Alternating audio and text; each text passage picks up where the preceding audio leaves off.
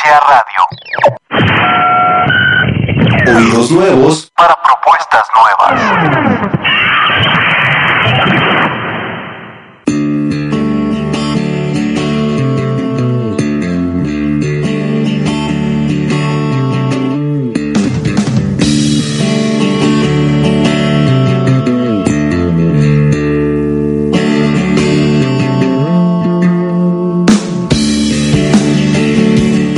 Filosofía y Sociedad es un programa producido por la Maestría en Estudios Filosóficos de la Universidad de Guadalajara, con la intención de llevar a sus oídos todo en cuanto al quehacer filosófico y a la sociedad concierne.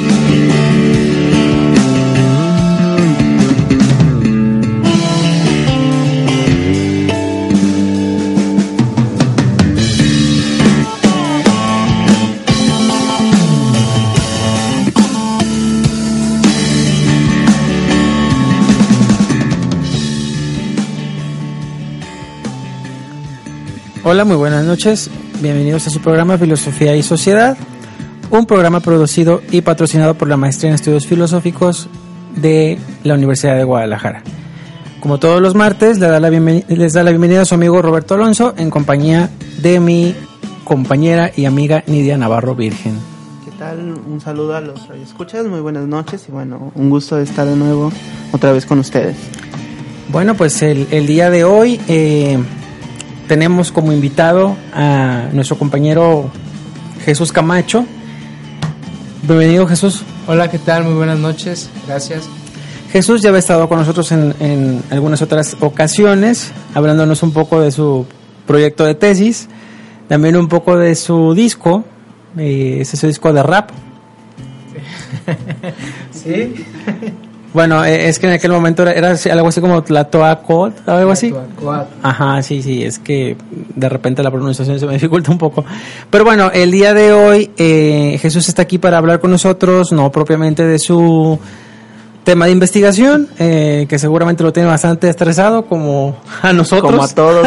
Saludo, saludo a todos los que están escuchando el programa y a la par están escribiendo algunos párrafos de su tesis, de segundo capítulo. Sí, así y nosotros tuvimos que suspender nuestras redacciones para estar aquí con todos ustedes. Ya es que en este momento ya está la hora de la comida, estamos por ahí. Eh, ahora sí que como dicen, un, ojo al gato y otro al garabato, ¿no? Eh, es un, un bocado a la comida y con la otra mano escribiendo. Pero bueno, Jesús eh, viene a hablarnos un poco de, eh, de Quijote, del Quijote de, la Mancha. ¿Y qué más, Jesús?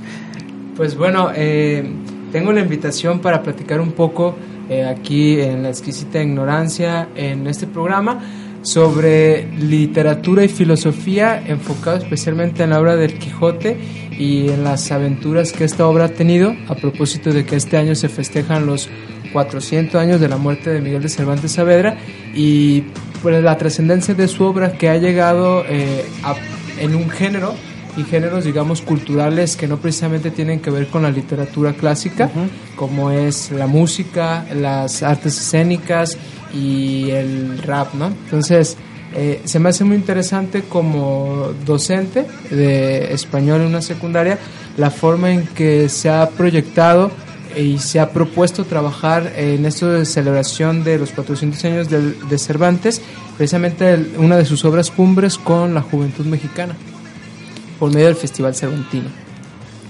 El Festival Cervantino donde cabe mencionar que tuviste por ahí una participación. Así es, bueno, no precisamente en el Cervantino, porque eh, se eh, va a comenzar en octubre, pero sí en un festival eh, que se hermana, que es el Festival de Teatro Clásico de Almagro, en España eh, también ellos están festejando precisamente la, los 400 años de la obra de Miguel de Cervantes Saavedra. Y sí, ahí tuve una participación. Y es, fue interesante, eh, más enseguida con mucho gusto les platico, pero lo que me parece muy pues, novedoso es la forma en que se está proyectando eh, el que puedan vincularse los jóvenes a la literatura cervantina. Ok, pues Estamos en toda la disposición de, escucharte, Jesús. Gracias. Pues, ah, ok, este. Pues sí, mira, lo que sucede es de que el Festival de Teatro Clásico de Almagro, junto con el Festival Cervantino, eh, hicieron una convocatoria eh, en la cual eh, buscaban que se pudiera hacer una reinterpretación de la obra de Miguel de Cervantes a manera de hip hop. Esto fue una convocatoria eh, que se hizo tanto en España como en México. De, en promedio hubo eh, como más de 80 participaciones que tenían que entregar una composición de un minuto que hablara de la vida y obra de Cervantes. Entonces, pues fue una convocatoria, pues, eh, digamos, muy difundida, muy extensa, con muchas ambiciones. Y dentro de ellos, bueno, me tocó participar eh, por el mismo gusto que tengo por la música, el hip hop, y se me hacía muy interesante como poder hacer una adaptación. Y participé y logré salir dentro de los ocho eh, seleccionados en México. En España hubo otra selección y hubo otros ocho seleccionados. Entonces, de los cuales hubo un concurso en el Distrito Federal, en la Embajada de España, en el que se hizo una eliminatoria y quedaron tres personas que tendrían, digamos, la, la oportunidad de representar a México en un evento junto con los tres ganadores de España que digamos lo, ellos lo planteaban como una batalla no lepantina de que se iba a dar entre los dos grupos de, de raperos de habla eh, eh, español, ¿no? Tanto México como España. Entonces, lo que se fue llevando entre los mismos eh, raperos fue algo muy interesante porque nos hermanamos en la palabra y más que sentirnos como una especie de pues de competidores entre nosotros, más nos sentíamos como promotores de la literatura. Tanto, eh, digamos, en el equipo mexicano eh, se encontraba eh, Montiverso, que es un rapero del Distrito Federal, el cual es un, es un doctor cirujano de, y tiene también como cuestiones que, que digamos, pareciera que que están como desclichetados de ese, del hip hop, ¿no? Como de ese rapero de la calle y todo que se pasa en el vandalismo. También estaba Danger, que es uno eh, de los representantes de hip hop en este momento más importantes, el cual ha tenido una gran trayectoria tanto en, digamos, en, dentro del hip hop, como en unas nuevas ligas que se llaman Secretos de Sócrates, que a lo mejor les puede interesar a todos los que nos están escuchando, ¿no? Que son como debates, eh, pero versados. Entonces está interesante. Eh, hay unos muy buenos, otros que, bueno, ahí como que este sigue como con ese como cuestión rapera de, de, batallar, pero están muy interesantes. Secretos de Sócrates los pueden encontrar y lo último que se ha dado, eh, muy padre porque incluso ya no son debates puro de rap, sino entre todas las disciplinas líricas. Por ejemplo, un rapero contra un este eh, uno que hace sones, ¿no? Que rima en décima espinela. Entonces, está interesante. Bueno, entonces eh, fuimos nosotros a España y los, los españoles también muy buenos son ellos. Eh, son campeones nacionales de una liga que se llama Red Bull, que son batallas de, gallos, de esos que se tiran este, pues en verso, muy el estilo de Pedro Infante y Jorge Negrete, ¿no? que se avientan sus coplas y... Así como, se dice coloquialmente, se cantan el tiro. Se canta, exactamente, se canta el tiro. Muy buenos. Eh, uno es campeón de Barcelona, otro es campeón nacional de España y otro es tercer lugar en la nacional de España. Entonces son muy buenos rimadores, ¿no? Entonces estuvimos pues en, en, en España, fuimos en el, dentro del, del Festival de Teatro Clásico de Almagro y pues se llevó una competencia que más competencia nosotros tratábamos de promover la literatura a través del rap y fue muy interesante por eso porque dentro bueno de lo que fue España fue una convocatoria increíble de audiencia o sea de jóvenes que había y, pues fue un motivo muy interesante que se permitiera eh, versar sobre la obra de Cervantes de manera improvisada eh, la, partida era a través de una adaptación escrita y esto ya era a través de la improvisación, que tiene mucho que ver precisamente con la forma en que Cervantes eh, de alguna manera tiene construidos sus textos, ¿no? La liricidad que hay, por ejemplo, en la obra del Quijote, que igual lo platicamos más adelante, tiene que ver mucho con esa eh, constante creación eh, del verso y la improvisación, aunque obviamente no está improvisado en el texto de Cervantes, pero se plasma eso, ¿no? Como como el canto del pueblo, eh, digamos, o la, música del pueblo es un canto lírico y se puede ver en todas las manifestaciones, tanto en el bar, los romanceros o aquí en México los corridos, que siempre está esta cuestión versada, el octosílabo famoso, que permite de alguna manera hacer la manifestación de los valores, los, las, digamos, las visiones y perspectivas que tiene eh, la sociedad. Entonces fue muy interesante eso que ahora eh, eh, esa misma situación se presente en lo que es el género del hip hop, ¿no? Entonces fue muy interesante por ese lado. Y Jesús, a ver, cuéntanos, ¿cómo, bueno, a qué retos te enfrentaste justamente al, momento como de embonar esto de, de la literatura, y más preciso de, del Quijote, con, con lo que tú te dedicas en la música, que es el rap? Bueno, creo que uno de los eh, mayores, digamos, situaciones de, de, de, de- de dificultad fue precisamente yo creo que el tiempo.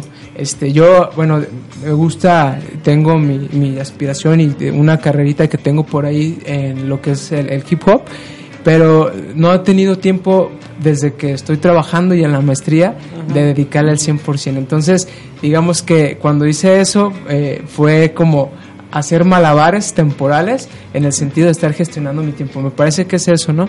La, la de- el poder dedicar tu tiempo a la creación, por ejemplo, creativa. Y digo mucho aquí algo cervantino, ¿no? Porque cuando uno lee la, la historia de Cervantes, precisamente él se enfrentaba a eso con muchos autores, ¿no? Al, poder tener el espacio de poder dedicar eh, su tiempo a la escritura. Y él se lo gestionaba hasta en la cárcel, ¿no? Dicen que el Quijote precisamente eh, no saben si el texto fue empezado a escribir en la cárcel, una, una de las tantas ocasiones que estuvo Cervantes, o la idea del Quijote, ¿no? Que tiene también mucho aspecto de, la búsqueda de esa libertad y como un valor muy importante. Yo creo que es el tiempo. eh, y más porque se creo que se necesita tiempo para poder eh, digerir una obra similar y poderla transformar en otro discurso, en otro lenguaje, ¿no? No, Que y, sea y el- sobre el todo una obra como, como el Quijote, ¿no? O sea, Sí, y la dificultad, creo que también otra dificultad es eh, el tiempo, pero de lo que pedía, ¿no? O sea, en un minuto poder abarcar eh, la vida y obra de Cervantes este, en un minuto y que, eh, digamos, que pudiera tener un contenido que tuviera eh, cabezas y cabeza y pies, ¿no? Que tuviera una, o sea, como un desarrollo, pues en un minuto. Sí, una composición Una completa. composición. Entonces, eso fue como un reto, pero fue muy satisfactorio. Eh, me parece que, que resultó muy interesante, por ejemplo, eh, el hecho de que te dijeran, bueno, tienes que hablar de vida y obra de Cervantes, porque dentro de la convocatoria seleccionaron a siete y el octavo iba a ser seleccionado por, eh, por, una, por una votación por internet. Entonces, por ejemplo, sacaron de los ochenta y tantos que mandaron, bueno, sacaron siete, yo fui seleccionado entre los siete, pero el octavo sacaron otros 20 para que la gente votara. Entonces lo estuvimos observando, bueno, yo estuve viendo y miraba eso. Por ejemplo, muchos hicieron eh, de los mismos versos de Cervantes, lo rapeaban, ¿no? Y otros hacían como de las citas, como que mezclaban las citas y hacían como un rap. Y otros hacían composiciones propias, pero entonces calificaron todo, tanto el contenido y la manera de, de cómo lo, lo, lo ejecutaban.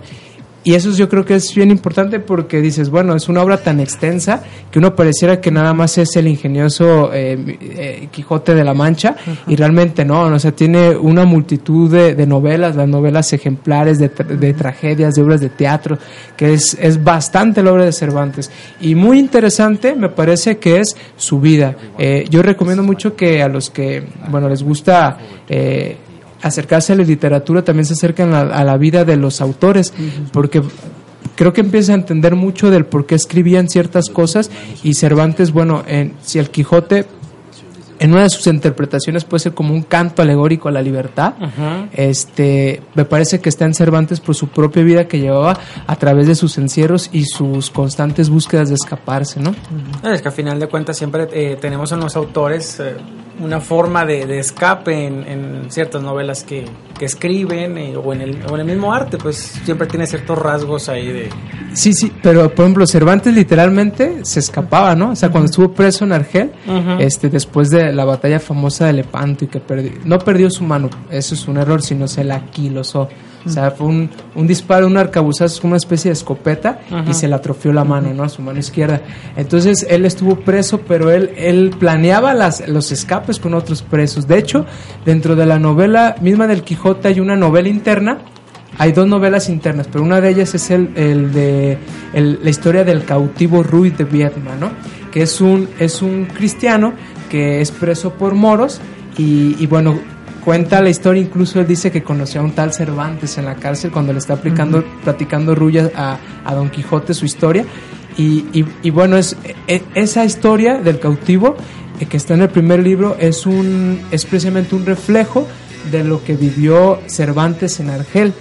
Eh, de cómo, bueno, intentó escapar, cómo de alguna manera cuando los, los, este, los encuentran los mismos eh, moros que, que, van a escaparse, bueno, los a Cervantes lo, lo, lo reprenden porque fue el que ideaba los escapes y también se ven esas historias de los presos que se delatan entre ellos por búsqueda de, de una mejor condición Ajá. dentro de la cárcel. Entonces, a Cervantes le pone a pensar todo eso porque, bueno, la, la, idea de la libertad estaba muy presente. Me parece también en la época de transición del pensamiento en que estaba Miguel de Cervantes, que era la escolástica con toda la modernidad. Ajá. Entonces, ahí está, ¿no? Está presente ese aspecto de libertad y se ven esas novelas que me parece son autobiográficas dentro de la misma novela de Don Quijote de la Mancha. Sí, bueno, a fin de cuentas también en los autores, independientemente del campo que se maneje, puede ser filosofía, este, literatura, como que en sus obras sí, o sea, es, es, interesante esto que planteas porque sí se puede ver como, como una parte de, de, de lo que vivían, de cómo, cómo vivían, de las formas en que concebían ellos el... Eh, pues la realidad y este y que eso era independiente de bueno creía ser independiente de sus obras, pero podemos verlo reflejado. Lo vimos, por ejemplo, cuando tuvimos de invitado, eh, bueno, un invitado que nos habló de Kafka, por ejemplo, uh -huh. y bueno, ahí estuvimos desglosando como toda la vida de Kafka en relación a una obra que eran, que eran aforismos, me parece. Era y bueno, lo estuvimos contra contrastando con, con, con la metamorfosis, por ejemplo. Entonces, bueno, es interesante lo que planteas Jesús en ese, en ese aspecto. Sí, este, y, y bueno, y se ve mucho en todas las obras, eh, sobre todo en Quijote esa cuestión como de la libertad, y bueno, hay, hay más, eh, hay más en muchos elementos, ¿no? Porque eh, pareciera que es una novela extensa, aquí le enseñaba a, a los compañeros el, el, texto de Quijote, uh -huh. y pues sí, no asusta de entrada, eh, pero me parece que es muy divertido. Pues, cada capítulo, digamos, son cortos y, y, es una narración que, que se va dando muy, pues, me parece muy entretenida y más cuando es una versión que de alguna manera tiene eh, a pie de página las palabras de español clásico, que me parece claro. que esa es la dificultad de sí, leer al sí, Quijote, ¿no? El español clásico, pero por ejemplo hay, hay versiones como la, eh, yo tengo una de Alfaguara, la cual tiene a pie de página las, las palabras eh, de español clásico y bueno, es muy fluida la lectura y, y es entretenida. Me parece que es, es una es una tragicomedia porque constantemente son este pues tropiezos no de, de ese gran eh, Don Quijote de la Mancha el gran caballero. Pero me parece que hay como tiene sentido muy profundo y sobre todo lo que mencionaba sobre eh, planteamientos de la filosofía escolástica. Puede uno ver eh, las ideas platónicas eh, uh -huh. inmersas -huh. en, en, todo el texto, desde las concepciones de, de, ideas del topos urano, que podía ser, por ejemplo, una idea perfecta de la belleza, uh -huh. esta señora a, Aldonza Lorenzo, que es precisamente Dulcinea, este, hasta la, la, la, idea precisamente del bien, ¿no? O sea, eh, la idea platónica del bien se encuentra también encarnada en el propio Don Quijote de la Mancha, que él actúa, eh, digamos, con la consigna de que él lo hace en, en, en, digamos, en la profundidad y el hecho de él ser la representación de ese bien, ¿no? Y, y, por eso como él, él está con esta idea del bien y la encarna, él piensa que nunca va a perder, nunca va, va a, fracasar, ¿no? Y, y, uno ve en todo el texto cada vez que eh, él desenvaina su espada o quiere arreglar algún entuerto, como dice, a, siempre hay, hay un fracaso, un tropiezo, pero él, él nunca, nunca realmente él fracasa, ¿no? porque él es, el, es la encarnación sí. del bien de esa platónica, sino más bien son miles de factores, ya sea el, el mago Frestón, Merlín, los hechizos, uh -huh. los encantamientos, pero que lo hacen de alguna manera no errar, sino no cumplir el objetivo, pero nunca pierde, ¿no? Entonces uno lo ve inmerso todas estas ideas eh, que uno, bueno, como estudiante de filosofía también puede leer más cosas que la propia aventura, ¿no? Inclusive también esta dimensión existencial de, de, de poner la libertad como una forma de, de- de- de- de crear tu realidad ¿no? Y de convertirte a partir de lo que tú decidas ser en el personaje de tu propia historia. Entonces me parece que hay muchas lecturas que se le pueden dar a esta obra. Sí, claro. eh, ahora que lo mencionas, pienso yo que, como lo mencionabas, eh, todos podemos leer la obra. Creo que es una obra, que creo que si, si no la ha leído la mayoría, por lo menos sí la ha escuchado nombrar. Y, y es cierto, como estudiante de filosofía puedes encontrar muchas más cosas más allá de lo que, de lo que se puede interpretar en un primer momento, ¿no? Hablando de esto, ah, estamos llegando ya al momento de hacer una pausa. Esperamos sus comentarios en la página de Exquisita. Ignorancia. Y bueno, hablando de eh, la forma de leer filosofía y de la enseñanza de la filosofía, eh, tengo que hacer aquí por una mención. Eh, ustedes recordarán hace como un año, más o menos, si no es que no me equivoco, estuvo con nosotros la doctora eh, Mónica Velasco.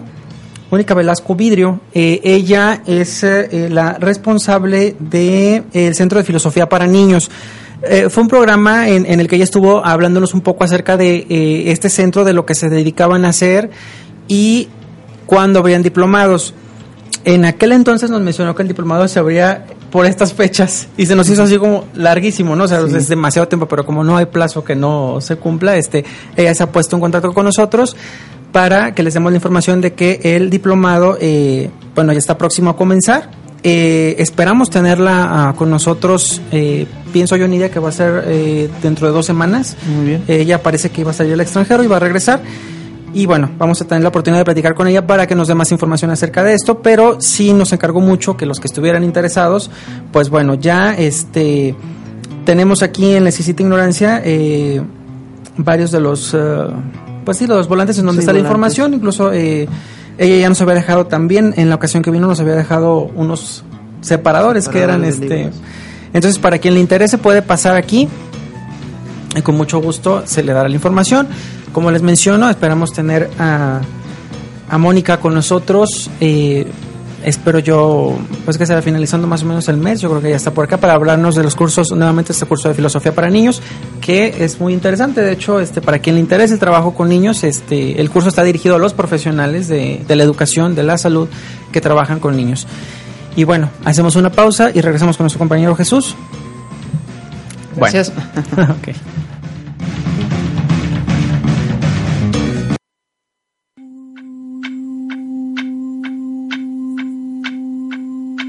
Estás escuchando Filosofía y Sociedad. Volvemos.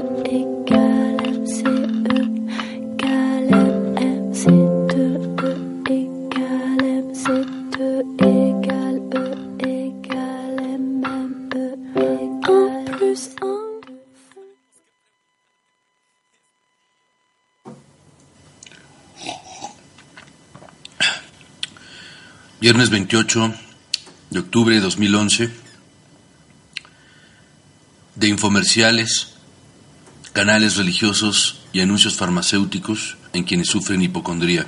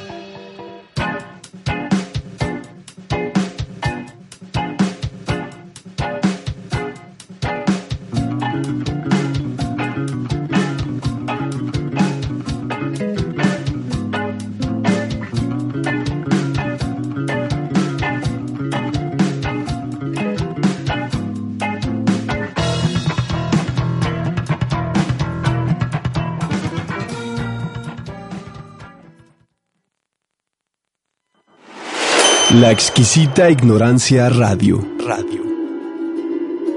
Oídos nuevos para propuestas nuevas.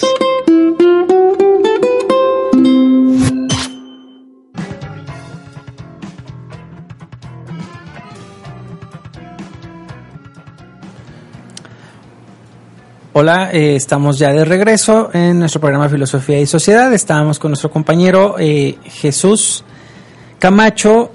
Él nos está hablando un poco acerca de la literatura de Cervantes de Saavedra. Y bueno, antes de irnos al corte, les di la información acerca de eh, Centro de Filosofía para Niños y Servicios Educativos, eh, del, del cual es coordinadora o es responsable, más bien, eh, la doctora Mónica Velasco Vidrio. Jesús, te comentaba hace un momento que, por lo que mencionaba, pues el de, que es cierto que la filosofía de repente nos hace ver ciertas novelas o cierta literatura de otra forma.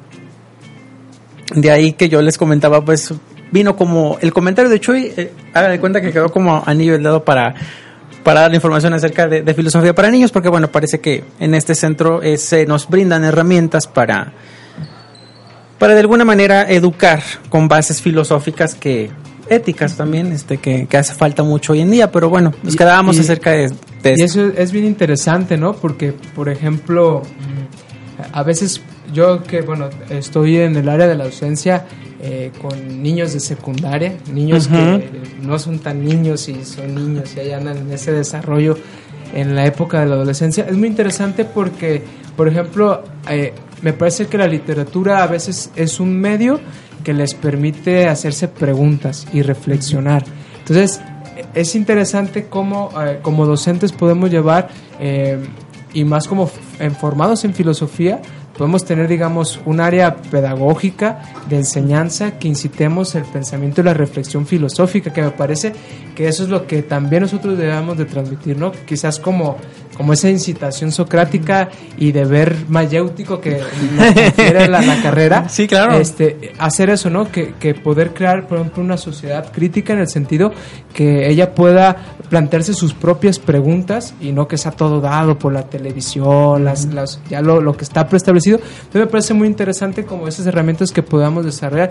Y viene, como tú bien dices, eh, eh, eh, en cuestión de la literatura, porque me parece que es un medio, pues, de que los alumnos puedan tener, si no acceso a, a, digamos, a la crítica a la razón pura de Kant, a lo mejor un texto que, que tenga que ver con estos planteos sobre dilemas éticos, ¿no? Y, y entonces eh, me parece que sí es, es interesante. Por ahí una compañera, Ana Noema, que si nos escucha le, le mando un fuerte saludo. Mandamos eh, un saludo a Noema. planteaba Sí. precisamente en su tesis, bueno, la, la- la necesidad de, de- de que la educación se basara en, en humanidades y para ello utilizaba un, un- un concepto de la imaginación narrativa, que Ajá. es precisamente eh, cómo desarrollar a través de la literatura, de las narraciones, el pensamiento crítico y, y el ejercicio ético en los alumnos, ¿no?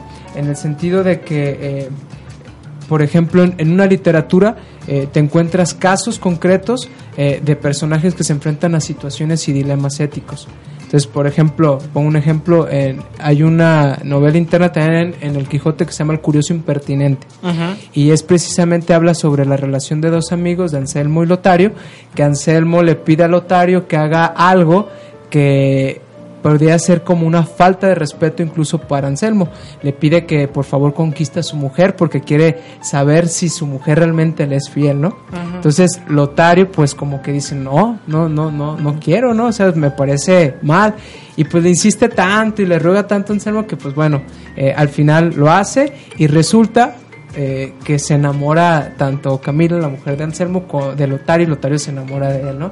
Entonces llegan a, a- a- a consumir una relación y se enamoran, pero ahora ya no saben cómo librarse, ¿no? De, de la situación. No platico el final para no arruinárselo, pero está muy, está divertida, Bueno, ya- interesante. ya de entrada. Pe- Pero a lo que voy es de que precisamente, bueno, hay dilemas éticos que uno eh, los ve de fuera, entonces diría, pues, ¿qué haría si yo fuera Lotario? ¿Aceptaría o no aceptaría? ¿O qué fuera si yo fuera Camila? Eh, ¿O qué fuera si yo fuera...? O sea, se, se hacen preguntas a partir de un ejercicio, digamos, de decisión ética que que bueno, es en la literatura, ¿no? No hay afectaciones, pero quizás cuando uno ya en la vida le toque eh, una decisión que tenga un corte similar, eh, bueno, ya tiene un ejercicio de decisión previo, ¿no? Entonces, eso es precisamente lo que permite la, imaginación narrativa de poder tener un ejercicio de reflexión eh, y también de, de ejercicio de decisión y, y- y en un espacio ético.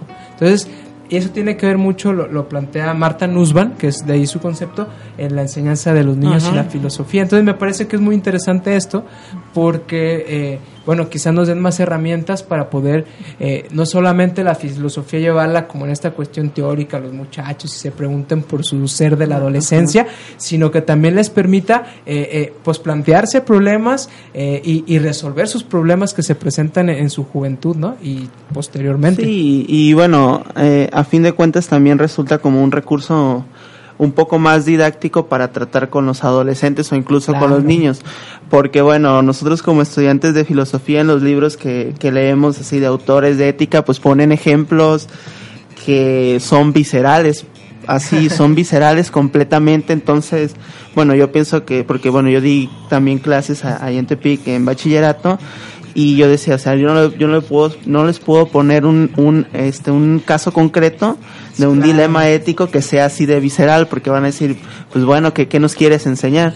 Entonces, este, creo que, que, que es importante también esto de la imaginación narrativa, de valerse de otras herramientas como la literatura, para, para tratar como de, de, de encaminar o encauzar esa, esa, la didáctica justamente de, de la ética, la, este, de, de, no sé, la expresión oral y escrita a través de, de estas herramientas y que no sean ejemplos completamente viscerales o, o que los puedan perturbar, por así decirlo. Sí, sí, inclusive, este, si se fijan, por ejemplo, bueno, no sé, a lo mejor es mi caso propio, pero quizás muchos puedan coincidir.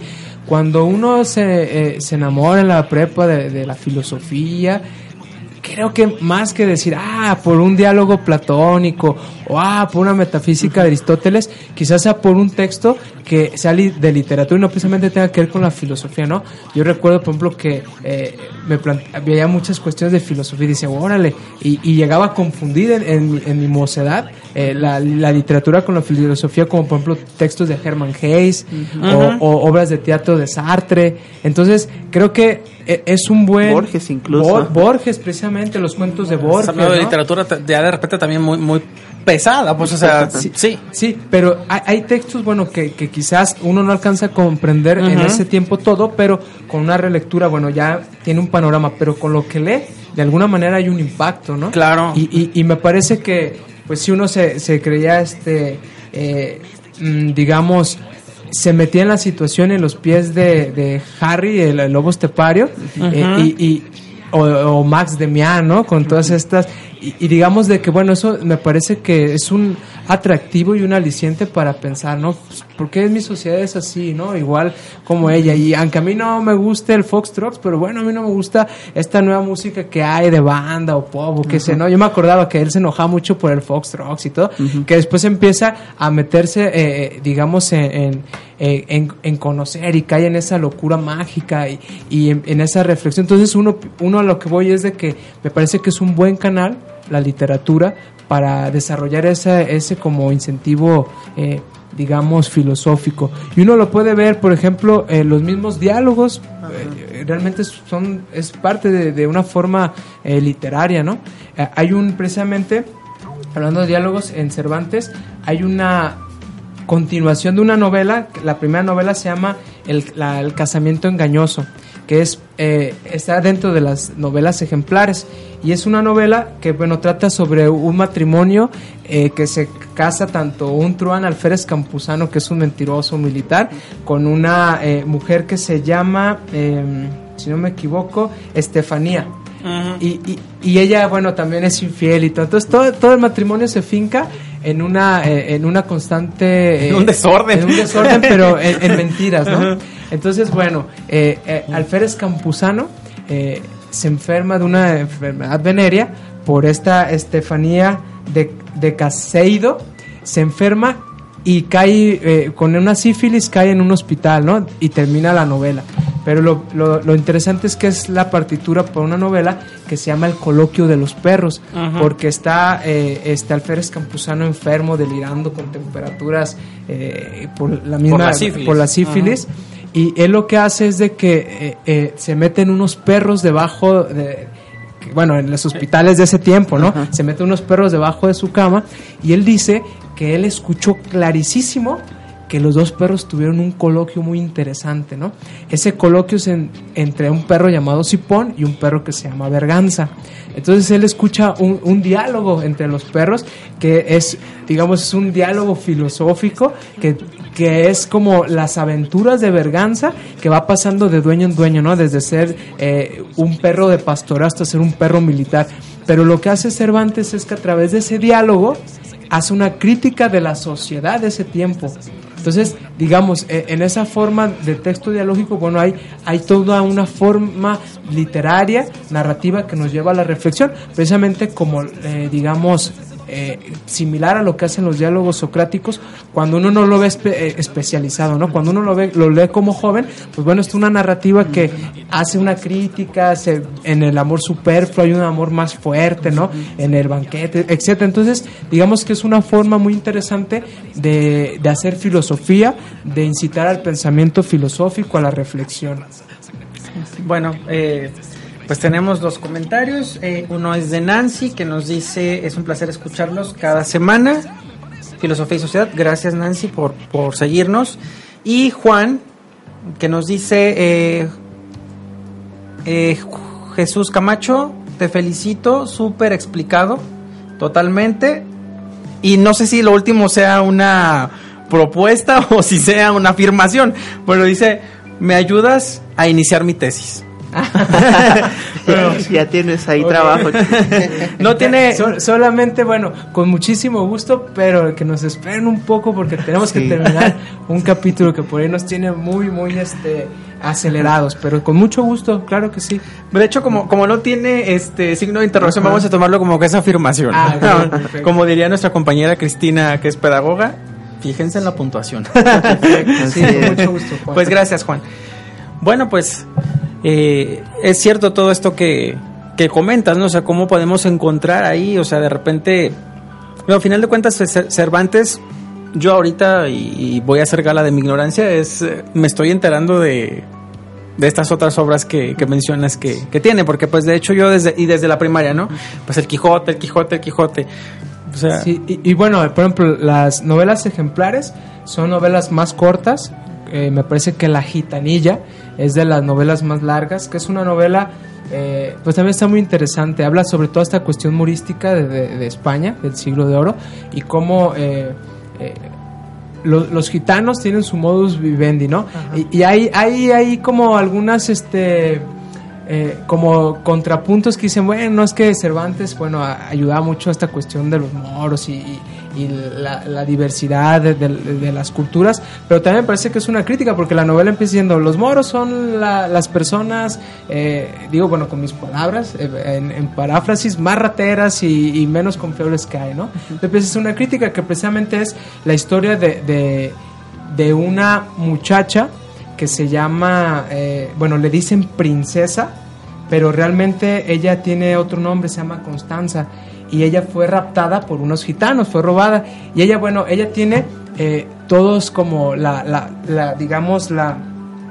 la sangre de la nobleza, ¿no? Porque es inteligente, canta, tiene una memoria maravillosa. Cuando baila por pedir dinero, con ese baile de velos gitano, eh, enamora a los, a, los, a los que la ven. Entonces, eh, ella, hay un hombre que se enamora de, de esta muchacha, y ese hombre, eh, pues bueno, le, dice que pues quiere con ella, y lo que le pide la gitanilla es de que él se cambie de ser católico, se haga moro. Entonces se hace un moro, el cual eh, es un un moro que se hace llamar Andrés Caballero y este, bueno, se hace dentro de las huestes eh, gitanas de los más buenos para robar, para hacer todas las ar- ar- artimañas de los gitanos. Entonces, lo interesante es de que eh, Cervantes bueno, plantea como entre sus mismas obras como me parece que son críticas, hace como se hace críticas sociales y también culturales, pero también plantea muy bello también como ese aspecto cultural, por ejemplo, del, de los moros. Y me parece que pues hay un cierto resentimiento porque precisamente él fue capturado por moros y peleó con el Imperio Otomano. Entonces, hay algo, hay algo. Me parece que no es al azar. Y bueno, e, esas, esas obras de las novelas ejemplares son novelas eh, más cortas que el Quijote y se pueden, por ejemplo, leer aparte, ¿no? Yo puedo leer hoy La Fuerza de la Sangre, mañana El Ilustre Fregona, otro día El Licenciado Vidriera, que también está muy interesante, este, y, y puedo ir así constantemente, digamos, de una novela a otra. Y eso es como, digamos, si uno se quisiera acercar a, la literatura cervantina, pues están las novelas ejemplares y, y sobre, bueno, yo sí recomiendo mucho leer El Quijote porque les digo, una buena edición que tenga las palabras este, traducidas eh, en el español de nosotros, ese español antiguo, pues hace muy fácil la literatura y es muy divertida. Eh, es entretenida, hay ratos que estás, bueno, leyendo y, te empiezas a reír y, y, sorprende, ¿no? Porque en la casa dicen, ¿cómo te estás riendo con un libro tan gordo como la Biblia, ¿no? Entonces, pareciera que, que, no hay una relación entre, bueno, un libro divertido de ser corto, ¿no? Pero está muy, muy padre. Eh, y más que eh, bueno, uno, uno puede darse cuenta que, ¿qué es eso? Como constantemente la lucha entre esa dialéctica entre la realidad y la ilusión, entre el racionalismo y el idealismo. Entonces, hay desde esa perspectiva filosófica hasta una que uno vive día con día. No, y, y es interesante porque lo has venido remarcando desde que regresamos del corte, esto de la crítica. Y bueno es también para que las personas bueno quienes no tengan acercamiento este un directo con la literatura o ya con la filosofía, bueno, es importante pues saber que, que justamente en este tipo de textos es donde se pueden marcar críticas y no solamente que, que inciten a la reflexión. Entonces, incluso también para, bueno, tú como, como docente de, de secundaria, este, eh, bueno, no sé si estés de acuerdo en esto de que se puede plantear también este, esto de, de usar la literatura o usar eh, los recursos externos a la filosofía para plantear este, críticas, críticas a las dinámicas en las que vivimos, porque bueno, tú eh, lo acabas de mencionar, este, las crítica, la crítica que, que hacía, este, bueno, en el Quijote, eh, sobre, sobre lo de los, ay, se me fue. Bueno, por ejemplo, hace varias, varias, este, apuntaciones, ¿no? Hay por ahí un, hay, hay unos, este, eh, que piensan, por ejemplo, bueno, Don Quijote habla mucho que a Dios y la iglesia y todo, pero incluso eh, mucho de la obra es una crítica a la religión, ¿no? Pareciera que, por ejemplo, en la obra de la Galatea, precisamente, eh, eh, que habla sobre un, mundo bucólico, que es como ese mundo pastoril que se le canta y se poetiza la naturaleza. Bueno, todo ese universo bucólico está plasmado de figuras, eh, digamos, herejes o paganas. Por ejemplo, la, divinidad de la poesía es Caliope, ¿no? Entonces se le rinde culto, eh, eh, templos rinden culto a, a, esas divinidades, ¿no? Y festejan celebraciones, bodas, a partir no, no del culto católico, sino de estas celebraciones. Entonces parece como que hay Cervantes como que, ah, qué bonito, ¿no? Pero si se lee tras líneas, bueno, hace una crítica a la religión católica, ¿no? Incluso una crítica a la misma literatura. Eh, en, en, esa misma Galatea se ve como...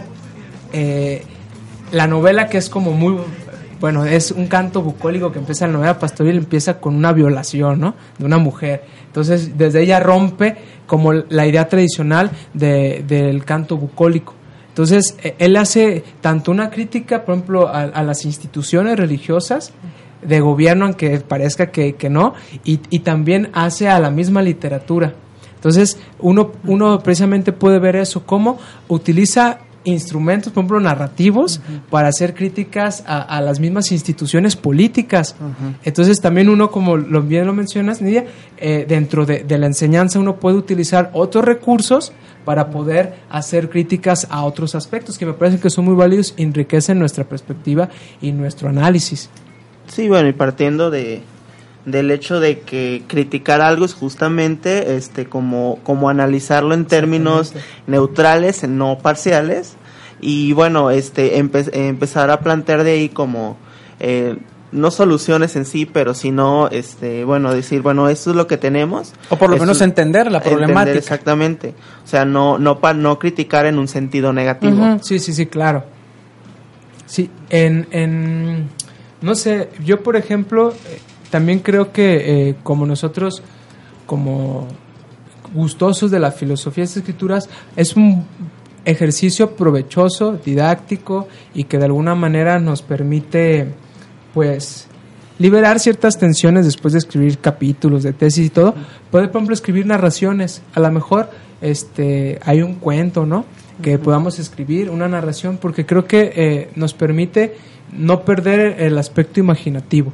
Y eso es bien importante, me parece que la filosofía, si en la filosofía se necesita ese espíritu de niño curioso, también ese aspecto imaginativo, ¿no? Poder pensar problemas, por ejemplo, los experimentos mentales, y que mejor, por ejemplo, llevarlo de una manera eh, más leíble, más, más, atractiva, ajá. más, o más digerible, sí, este, atractiva haciendo, por ejemplo, narraciones, ¿no? Entonces, no sé, a mí me parece que, que eh, algo que nosotros podamos hacer eh, como una actividad lúdica es precisamente poder vincular las ideas de nuestras eh, reflexiones filosóficas precisamente en cuestiones de creación literaria. Me parece que es como como un ejercicio eh, que nos permite eh, desarrollar constantemente nuestra capacidad imaginativa, eh, aparte de la escritura, obviamente, pero sí que podamos encontrar esa dimensión que todos tenemos, que todos tenemos, que es el poder contar historias, ¿no?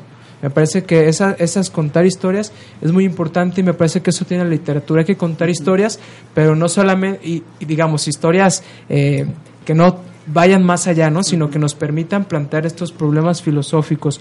Yo lo veo mucho en la, en la escuela, porque última, bueno, las generaciones nuevas eh, hay como una mucha propaganda sobre hay que leer, ¿no? Y que lee 20 minutos y está Gandhi anunciado en las calles y está en los comerciales de Televisa eh, los artistas y, y diciendo que hay que leer, ¿no? Pero me parece que no hay que leer nomás por leer, sino que hay que leer cosas que, bueno, de alguna manera nos dejen algo, ¿no? Nos dejen pensando. Y, y eso lo veo en la escuela, por ejemplo, se da mucho la, la literatura nueva de los bestsellers, las que se adaptan a las películas, el, este... eh, el- el- las sombras de, de, De del Grey, señor los Juegos del. Hambre, los juegos de del hambre. Harry Potter, que bueno, es, es literatura muy digerible para los muchachos, eh, que es, es como para que se vayan ejercitando, pero creo que pueden ir un poquito más, Más allá, sí, claro que sí. Porque hay, hay, hay aspectos, bueno, me parece que, que creo que un, un buen libro es el que te deja eh, pensando y, y, y más que, que si te graban, bueno, frases, ideas y, y, y, que te permiten eso, o sea, que, que el libro no se quede en las hojas, sino que te permita una reflexión más allá de él, de tu realidad, en cualquier contexto en que uno se vaya desenvolviendo. Fíjate que ahora que, que lo mencionas, este, es cierto esto que está pasando. Bueno, tenemos la, ahí está la, la evidencia, ¿no? O sea, estos libros que son llevados al cine, pues luego de repente se convierten en, en libros que son los que más se venden, tan es así que después ya le ponen la portada de la película al libro y, y bueno, eso es lo que están leyendo lo- los chavos después de que ya vieron la película. Pero bueno, es cierto, hay que buscar ya también después otro tipo de libros en los que tu imaginación ya como tal este, se ejercita, ¿no? Y es cierto, eh, leer yo pienso que desde, desde otra perspectiva, o sea, de, de buscar algo que te construya, lo puedes encontrar, yo creo que en la mayoría de la literatura, o sea, creo que puedes rescatar por ahí ciertas cosas y, y más si, si tu perspectiva ya la, la empiezas a, a enfocar eh, con, con la voluntad de construirte, creo que puedes encontrar cosas eh, bastante buenas. A mí me pasó ahorita que, que lo mencionas, que tú decías que la narrativa de repente nos hace descansar después de, de- de los capítulos de tesis. A mí por la tarde me pasó que de hecho yo dije ya me voy a dar un, respiro y, y me puse a leer una novela que de hecho la, la empecé en ese momento porque tenía, un era un libro que había comprado, este que aquí lo traigo, lo acabo de empezar. Pero me encontré una frase que me gustó mucho. Este, les cuento así rapidísimo. De hecho, la, la frase que viene aquí, eh, bueno, no, no sé si sea de, ah, propiamente de la autora. El libro se llama Verde Shanghái. Es de Cristina Rivera Garza. Eh, esta es una novela que a grosso modo trata de, de una mujer que tras tener un accidente se da cuenta de que tiene por ahí, hasta lo que he leído, una como un trastorno de personalidad eh, doble. Entonces, eh, te va llevando, te va llevando en la, en la, en la lectura, pero encontré una frase que me gustó mucho y sí se las quiero compartir. Dice algo así como, no, algo así no, literal, dice, hay traiciones en tiempos de guerra que son cosa de niños comparadas con las traiciones humanas en tiempos de paz. Muy buena. Y es cierto, o sea, rescatamos esas cosas y, y de repente sí te quedas pensando y lo ves desde otro modo. Dices, bueno, es que es cierto que ¿qué veo aquí, no? O sea, como, bueno, yo por ahí pensé, o sea, pues es que en tiempo de guerra ya sabes qué esperar, ¿no? O sea, pero en tiempo de Pues, paz, espera, eh, no, eh, muy parecido como eso, eh, eso que dice, Señor, cuídame de las, de las aguas eh, mansas que de las turbias me cuido yo. Fíjate que, que, bueno, eso de las citas es bien interesante porque eh, los muchachos citan mucho, pero citan como memes o frases de Facebook, ¿no? Y, y eso, eso me causa, se me hace, se, me hace chido, pues, porque eh, pues tienen ese carácter de, de- de decir, hay, hay, hay construcciones este, gramaticales que tienen un impacto, ¿no? Y ese impacto, bueno, lo ven en eso, ¿no? Entonces, ah, hay, hay, hay citas que, que, bueno, realmente no ponen el autor, pero hay, hay, este, hay esta iniciativa. Entonces, cuando les comento, bueno, vamos a leer algo y hay que buscar este, algo que les guste, ¿no? Ya si no es una idea o algo, por ejemplo, una cita. Entonces, los muchachos buscan mucho como como la literatura como una fuente de citas, ¿no? Y, y, y- esos como especies de aforismos que te permiten también entender tu realidad o expresar algo que ellos no pueden expresar. Y, y me parece interesante cómo, bueno, eh, las obras que igual, de igual manera creo que tienen mucha fuerza, son las que tienen ese, ese composición de muchas citas, ¿no? O sea, una obra que me parece que, que puede uno extraerle muchas citas, me parece que es una obra que te ha enriquecido. Eh, eh, por ejemplo, eso tiene, por ejemplo, la obra del Quijote, está plagada de citas y frases célebres el Quijote, ¿no? Tan es así que, que es un libro que todo mundo raya. Está demasiado rayado. Y, y sí, y, y a lo que voy es, bueno, eh, eh, me parece que son, son como los, los eh, golpes que te despabilan cuando estás leyendo, ¿no? Esa, esas frases o, Que o quedan. enunciados que se te quedan. Y se te quedan eh, no solamente por la belleza en que son construidos, sino porque en, al lector, o sea, le pegan en, en- en toda su estructura, digamos, eh, subjetiva y circunstancial de su vida, ¿no? O sea, hay, algo que te engancha eso. O sea, en esa cita que tú leíste hay algo que te engancha, ¿no? Quizás estás en este tiempo eh, bélico, de hacedor de, de, de tu tesis y dices, bueno, y en paz, ¿qué me espera? Ya cuando todo haya pasado, cuando ya no tengamos beca con así, cuando salgamos, ¿no? Y esa paz es, Es cierto, perturbante. ¿no? claro, es- es cierto. A lo mejor ya es una interpretación de esa cita. Entonces, a lo que voy es eso, ¿no? Esos son, son los despabilamientos, los, los golpes que creo que hacen muy deliciosa una lectura cuando nosotros este, podemos extraer eso. Ok. Sí, más que nada porque bueno, ya, ya vamos a finalizar, pero como último comentario, pues sí, este, eh, a veces eh, nosotros como estudiantes de filosofía que nos, nos la pasamos leyendo a nuestros autores, a lo que trabajamos para nuestras investigaciones, llega a tornarse algo árido. Y que lo Algo- soñamos ya. ajá, algo árida la lectura, algo este eh, fastidioso hasta cierto punto de tener que, estar como, como en esa dinámica de estar transmitiendo, estar escribiendo certeramente lo que quieres decir en tu investigación. Y creo que bueno, esto que menciona Jesús de como una actividad lúdica, de eso de, de tratar de construir a, partir de una imaginación narrativa, tratar de, de, de plasmar este pensamientos pero que queden en una lectura amena, en una lectura atractiva creo que abona justamente a como tratar de saltar esa, esa superficie árida a la que nos enfrentamos Sí. cuando, cuando leemos filosofía. Y, y- y a lo mejor que nuestras ideas lleguen a otro tipo de público. O sea, si bien uno no, uno de chico no, no, uno puede decir, no, pues yo no sabía nada sobre crítica a- al socialismo y todo, pero a lo mejor dices, bueno, ahorita pensando sí, porque yo leí de George Orwell La rebelión a la granja, ¿no? Ándale. Entonces, realmente uno, bueno, se pone a pensar y, y, y, ah, puede ser que tenga muchos temas filosóficos, muchos temas de, de, eh, de cuestión de, de política, de sociedad, de economía, pero ni se da cuenta, ¿no? Entonces tiene Sí, un sí. bagaje y ya tiene nociones, ¿no? Esos cerdos que, que buscan el, el instaurar un nuevo poder y, y- y la frase Foucaultiana me aparece, ¿no? Con las, el martillo que rompe las cadenas, ese mismo se hace cadenas y, y uno ya empieza a ligar todo y dice, bueno, fíjate cómo en ese tiempo la literatura me permitió a llegar a algunas ideas que, bueno, no teniendo reflexión precisamente de qué es lo que me quedan decir, ya de alguna manera yo ya las, las interpreté, las asimilé, Las estuve con ellas. Exactamente. Y a lo mejor no hubiera estudiado filosofía, hubiera estudiado otra cosa, ¿no? Eh, cualquier cosa, desde inyección de plásticos hasta alguna ingeniería, pero ya leí eso. Pero hay, eso creo que hay personas que, que no precisamente que son del área de filosofía que tengan contacto con este tipo de, de textos, pueden nuestras ideas penetrar en otros, en otros este, aspectos y en otras comunidades lectoras. Ok, bueno, pues ya, ya llegamos al final, Sí, ya se nos fue el tiempo. Este, no nos vamos sin antes eh, Juan, que nos dice, eh, Jesús, me comí la coma. Era afirmación, ya estoy listísimo para iniciar. Mari, que nos dice, buen tema, colegas. Eh, saludos desde Sayula. Un saludo a Sayula y a toda la, toda la región sur de, de Jalisco. Y Juan que dice, Roberto, ¿puedes poner la frase que mencionaste aquí, por favor? Bueno, se la, se la repito nuevamente este, para terminar y con eso concluimos. Hay tradiciones en tiempos de guerra que son cosa de niños comparadas con las tradiciones humanas en tiempos de paz. Nos vemos, gracias. Muchas gracias. Hasta la siguiente semana. Sí, muchas gracias. Bye.